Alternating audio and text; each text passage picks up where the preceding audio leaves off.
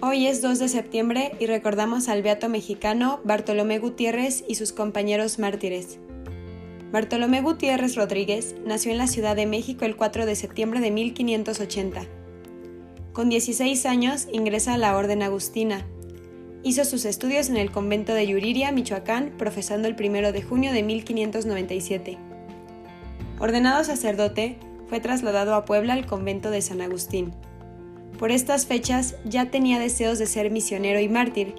Sus hermanos de religión se burlaban de él porque era muy gordo y no podría soportar las fatigas del misionero. Pero él respondía con humor. Tanto mejor, así habrá más reliquias que repartir cuando muera mártir, porque algún día iré a Filipinas y de allá a Japón donde moriré por la fe de Cristo. Sus palabras resultaron proféticas. El 22 de febrero de 1606 se embarcó en Acapulco y llegó a Filipinas el primero de mayo siguiente. Allí, los superiores, al ver sus cualidades, lo nombraron maestro de novicios, desempeñando este cargo durante un sexenio. Tenía una gran facilidad para los idiomas, era un buen latinista y aprendió pronto el japonés a pesar de las dificultades de esta lengua. En 1612 se embarca a Japón y en 1613 es nombrado prior del convento de Uzuki. Como dominaba bien el idioma japonés, se entregó de lleno a la evangelización, teniendo pronto a su cargo una gran comunidad de fieles. En 1614 hubo un decreto de expulsión para los religiosos y en noviembre de este año el beato Bartolomé fue capturado y expulsado de Japón, volviendo a Filipinas, donde nuevamente fue maestro de novicios. Cuatro años después se designó que volviera a Japón acompañado del beato Pedro de Zúñiga. Ejerció un ministerio ejemplar entre sus fieles, estimulando su fervor, sosteniendo a los débiles en la fe, predicando y administrando los sacramentos a escondidas. Venció innumerables peligros para llevar a Cristo a los creyentes y para no ser detenido. Vivía pobremente en los campos y bosques. Padeció las inclemencias del clima y también el hambre a esto él añadió ayunos, vigilias y tales maceraciones que aquel joven robusto de 25 años se convirtió en un hombre sumamente delgado. De él se platica que Dios lo protegió de manera milagrosa cuando se escondía, y así fue que desarrolló su apostolado hasta 1629, en que llegó a Nagasaki como gobernador un hombre llamado Takanga. Este fue un cruel perseguidor y redobló los castigos a quienes descubriera practicando la fe católica.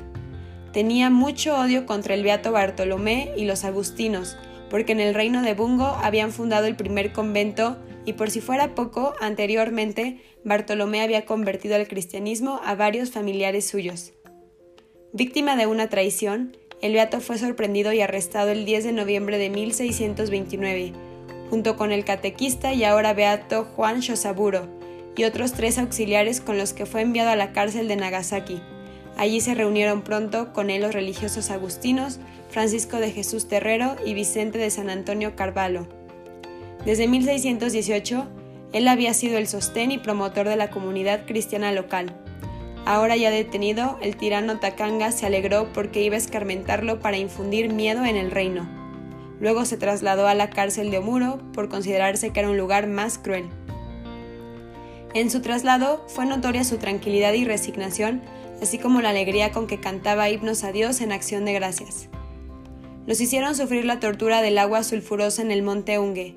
Fueron llevados al lago de Arima, de aguas sirvientes, con las que eran bañadas sus carnes hasta escaldarlos y desollarlos, creyendo que así renegarían de la fe.